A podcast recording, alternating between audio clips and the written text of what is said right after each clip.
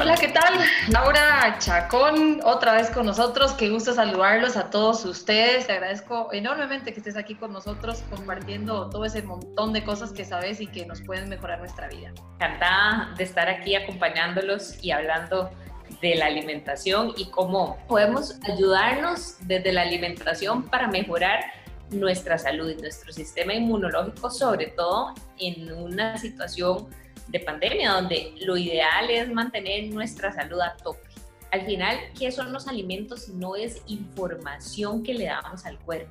¿Qué tipo de información? Bueno, depende de lo que consumamos, ese es el tipo de información que le estamos dando al cuerpo. Y eso es algo muy importante. Chicos, grandes, todos. Es la información que el cuerpo necesita, nuestro combustible para funcionar. ¿Qué pasa si alguien tiene un carro de diésel que funciona con diésel y le pone gasolina? O al revés se te joda, se te joda el motor porque no está hecho para combustionar X o Y tipo de combustible. Lo mismo pasa con nosotros a nivel interno, a nivel orgánico, a nivel fisiológico. ¿Qué pasa si nuestro cuerpo, si nos vamos ancestralmente miles de años atrás, de qué nos alimentamos, de qué está hecho, cómo podemos aprovechar los alimentos y qué era lo que comíamos ancestralmente, porque por muchos, muchos miles de años la alimentación se mantuvo estable, hasta que hace más o menos, no sé, 50, 70 años a lo sumo, empezó a hacer un cambio drástico y empezaron a aparecer todos los productos procesados, todos los productos industrializados, donde disminuyó muchísimo la calidad nutricional de muchos de estos productos. ¿Por qué? Porque al ser industrializados necesitamos que estos productos estén en un, alargar la vida útil del producto en un anaquel, entonces para eso se le empezó a poner un montón de conservantes, de preservantes, de aditivos químicos y empezamos a cambiar la naturaleza de lo que consumíamos totalmente lo que habíamos guardado por miles de años y había sido, digamos, el alimento de la especie humana, empezó a cambiar drásticamente desde hace 50, 70 años para acá. Y entonces cambiamos esa información, justamente esa información que le damos al cuerpo la empezamos a cambiar y empezamos a meter información de tipo químicos aditivos, colorantes, preservantes, excesos de azúcar, porque por ejemplo, si vamos a un supermercado y hacemos una encuesta, el 70%, entre el 70 y el 80% de los alimentos industrializados que podemos encontrar en el súper tienen azúcar.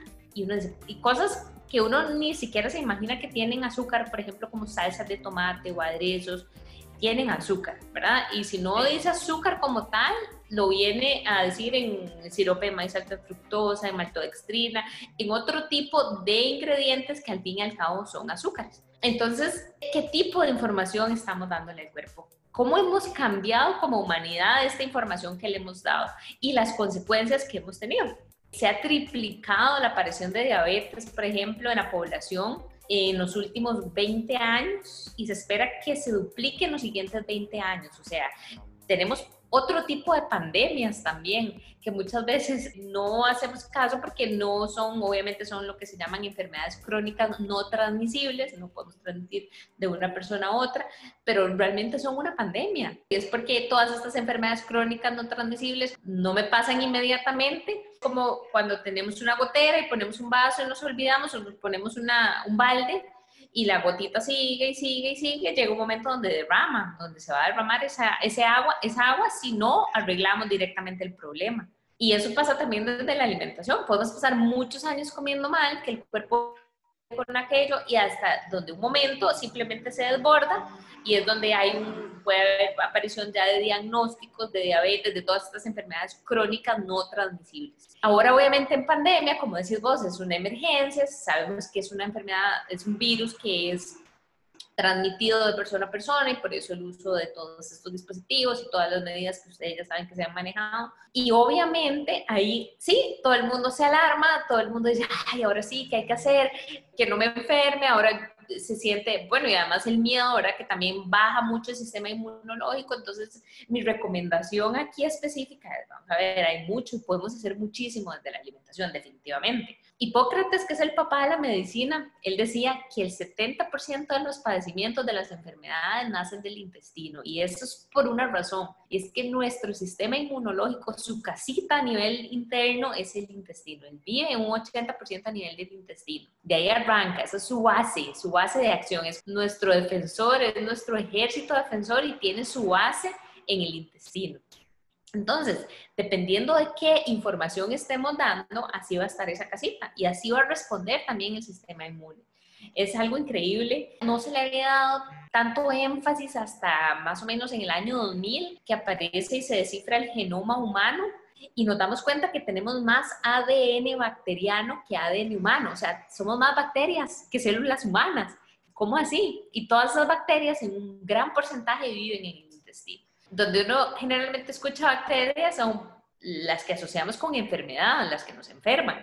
Por eso es que nunca se le ha dado esa importancia de vida y específicamente con el intestino, es un órgano que ha estado ahí como olvidado, pero el intestino, la salud intestinal es el que orquesta la salud en general. Entonces, lo que pasa es que normalmente no es una afectación inmediata, eso se da a lo largo del tiempo dependiendo de los hábitos que tenemos. ¿Cómo cuidamos el intestino? ¿Qué información le voy a dar yo? Lo primero es enfoques en la utilización de alimentos reales.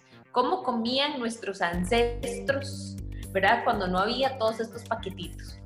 Comía comida real, comida de la finca a la mesa, de la tierra a la mesa, animales que, ¿verdad? que formaban parte de nuestra dieta por medio de cacería ya obviamente vivimos en una etapa moderna y no vamos a andar pues cazando ni nada, pero tenemos a disposición estos mismos alimentos. Entonces enfoquémonos en la utilización de alimentos de verdad. Específicamente, esta información lo que va a hacer es promover la salud intestinal. Al no meter este montón de químicos, al limpiar, la alimentación necesita ser muy limpia y no limpia me refiero a, a bacterias ni todo eso, sino quitar todos estos productos, estos aditivos químicos de la alimentación. Esto es lo que va a mejorar en primera instancia la salud intestinal. Segundo, incorporar alimentos ricos en estas bacterias adecuadas. ¿Qué tipos de alimentos nos aportan estas bacterias? Los alimentos que son naturalmente fermentados. Y hay tipos de grasas y proteínas que son muy importantes para el mantenimiento de estas bacterias. Pasa muchísimo también que por el uso de medicamentos o de terapias de antibiótico, normalmente podemos acabar o depletar muchísimo es lo que se llama microbioma, que es como un bosque increíblemente diverso que tenemos a nivel intestinal. A mí me gusta imaginarlo como un bosque diverso. Y eso es como un bosque tropical húmedo cargado de especies de diferentes, tanto a nivel de flora, antes se le llamaba flora bacteriana. Y ese término cambió porque la flora está referido a, flora, o sea, uno lo relaciona con plantas y realmente es un microbioma donde hay animales. Esta flora bacteriana es la que nos dan cuando nos dio diarrea o nos dio vómito, ¿verdad? Que necesitamos regenerarla y nos dan algún antibiótico para justamente regenerar y como reconstruir el bosque, ¿verdad? Esto es lo que se llama probióticos. ¿Qué significa probiótico? Significa pro vida. ¿Qué significa antibiótico? Significa antivida. Entonces, después de una terapia de antibióticos, que por lo general no son específicas y algunas veces son importantes, necesitamos probióticos para otra vez promover la regeneración de todo este bosquecito que sufrió una quema, por ejemplo, después de una terapia de antibióticos. Entonces, los probióticos los podemos encontrar de dos maneras. Podemos comprar cápsulas de probióticos y los venden en macrobióticas o los venden en farmacias, pero también podemos utilizarlos de los alimentos naturales. Por ejemplo, podemos fermentar agua de pipa, poner agua de pipa de un día para otro y al otro día tenemos una bebida ligeramente ácida pero cargada de probióticos naturales podemos hacer un yogur de coco, que ahora podemos dar la receta. El yogur de coco a mí me encanta y es una receta que es muy fácil para utilizar.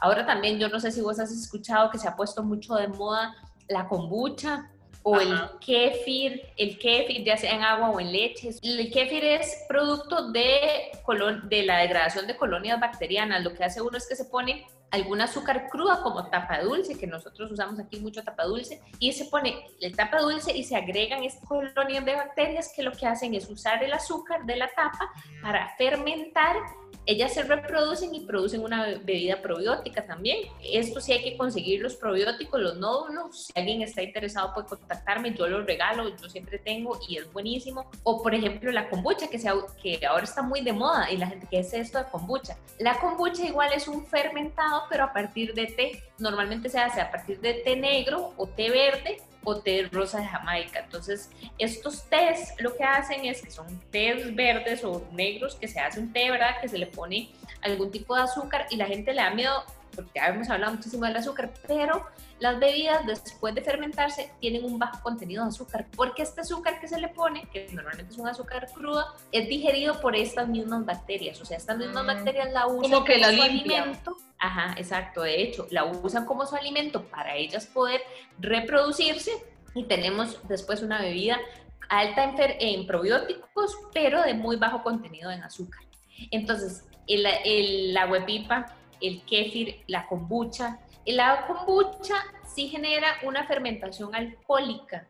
Entonces, lo que hay que tener es cuidado la cantidad con los niños pequeños, ¿verdad? O sea, no es que genere un vino, no es así. Se va a generar un vino si se deja un mes, pero en una fermentación de una semana sí va a generar, pero es muy, muy bajo el contenido de alcohol, muy bajo pero entonces no dar, digamos, en niños más de una taza al día. Eso es importante, nada más. Y en adultos yo lo que recomiendo es de una a dos tazas al día, no más de eso, que sería un par de vasitos, digamos, un par de vasitos en el día. O por ejemplo, hacer yogur de coco. El yogur de coco es muy fácil de hacer. Se coge el agua de coco, el agua de pipa y usamos más o menos como una taza de esta agua con la carnita de las del coco de las pipas de las pipas jóvenes. Nosotros le decimos aquí a la pipa verdad que es el coco fresco el coco joven. Entonces podemos sacar esa carnita de unas dos o tres pipas y lo licuamos con el con su agua, una taza más o menos, de manera que quede cremoso, queda súper cremosito. Ya cuando tenemos el coco licuado con el agua, podemos comprar en la macrobiótica o en la farmacia cápsulas de probióticos que normalmente son bien cómodas y abrimos la cápsula.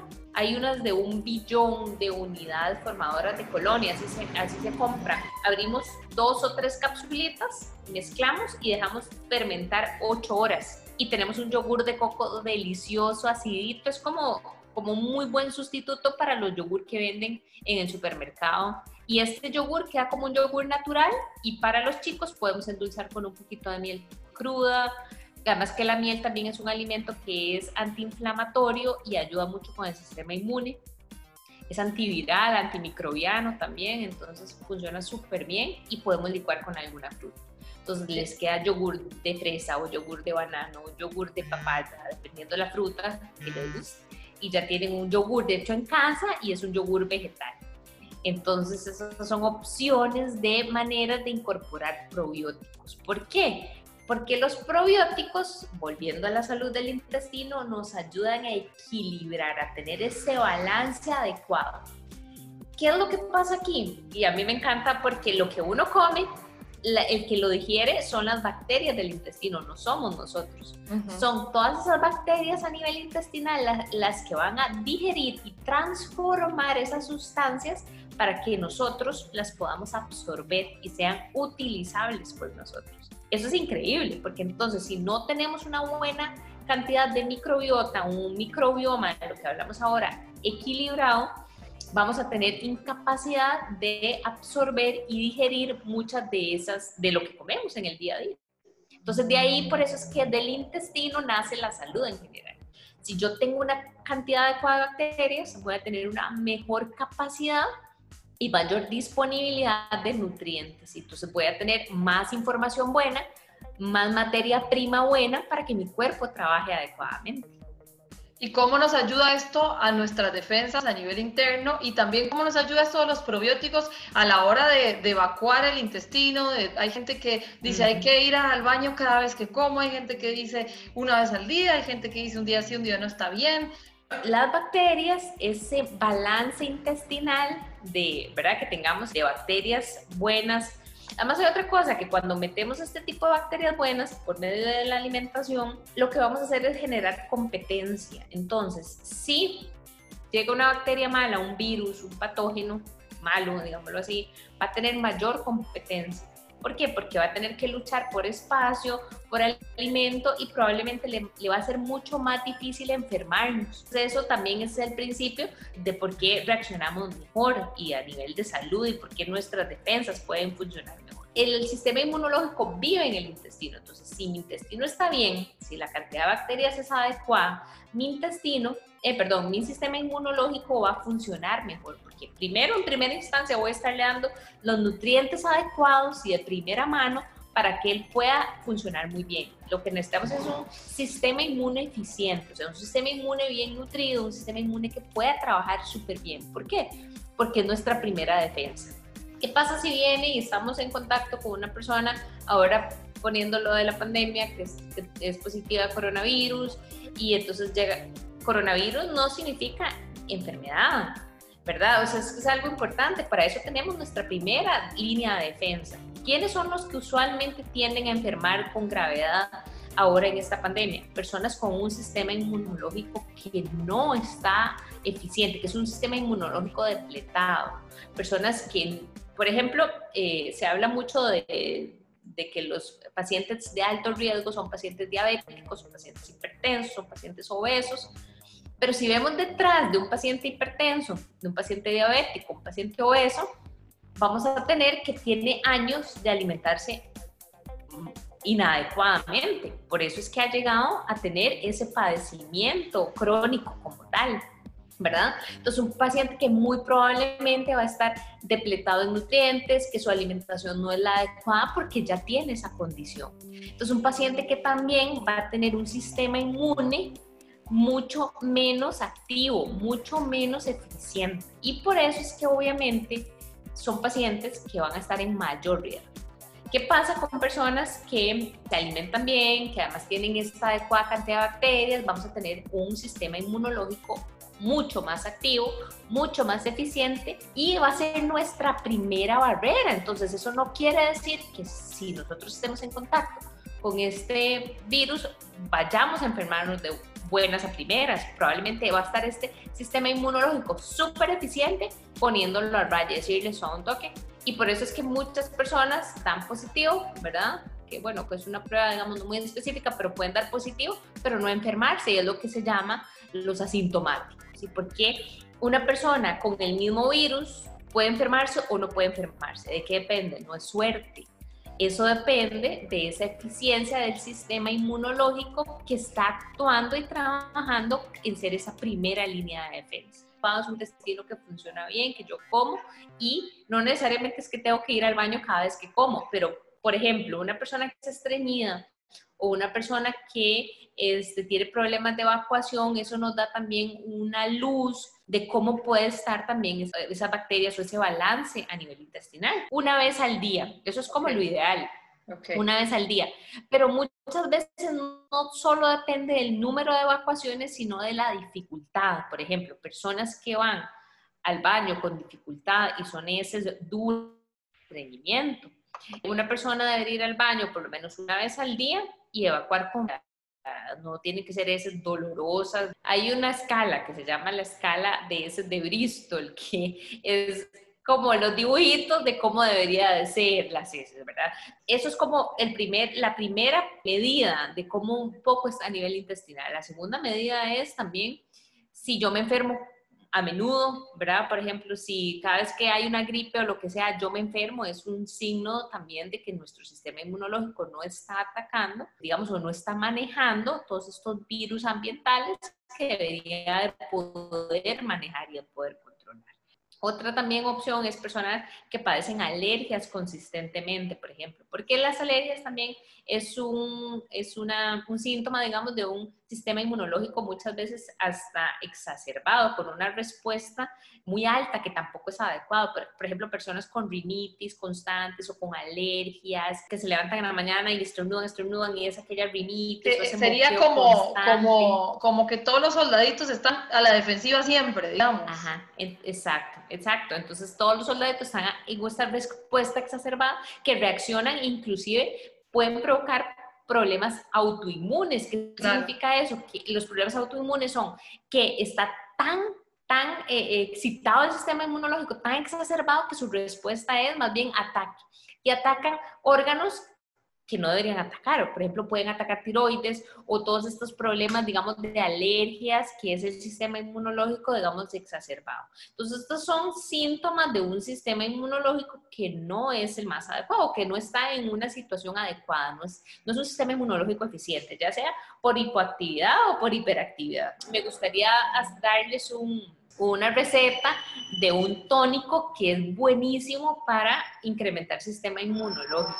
Este tónico se usa eh, mucho en, vamos a ver, en Islas del Pacífico, se llama jamu o yamu también, y se hace a base de agua de pipa con limón, miel de abeja cruda, cúrcuma y jengibre. Entonces es una verdadera bomba de nutrientes y bueno, para mí es como mágico. Realmente los primeros síntomas de cualquier gripe, empezás a tomar el jamu y es excelente. El, se hace así, se toma un litro de, se coge un litro de agua pipa y se pone el jugo de dos limones. Entonces el agua pipa con limón y un pedacito de cúrcuma en raíz fresca. Si no consiguen cúrcuma en raíz, pueden usar cúrcuma en polvo también. Una cucharadita. Equivalente a media cucharadita, exacto.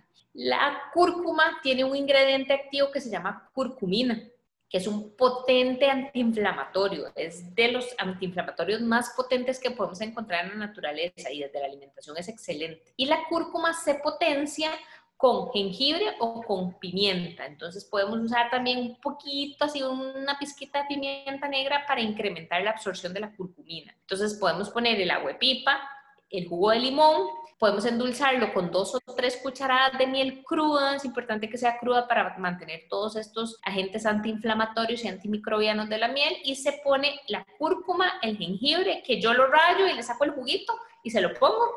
Y para incrementar la absorción de curcumina, un poquitito de pimienta negra y queda como parece jugo de naranja, o sea, realmente el color parece jugo Y eso también se puede tomar diario. Diariamente, claro. Pero no abusar. Puede, una tacita, 300 Puede tomar una taza, exacto. Puede tomarse un vasito de 250, 300 mililitros. Y los chicos también, los hijos. Los Totalmente, ajá.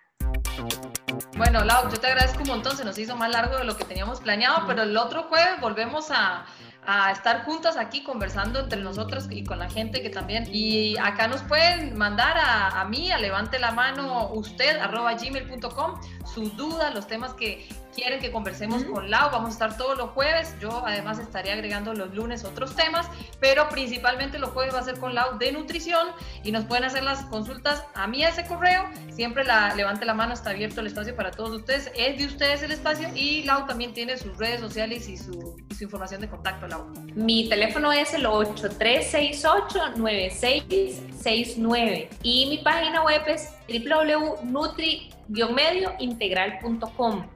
También en Instagram pueden buscarme como Nutri Integral. Siempre estoy como pendiente más de Instagram y, o por mensajes por WhatsApp, siempre contesto y pueden mandarme todas las dudas que tengan.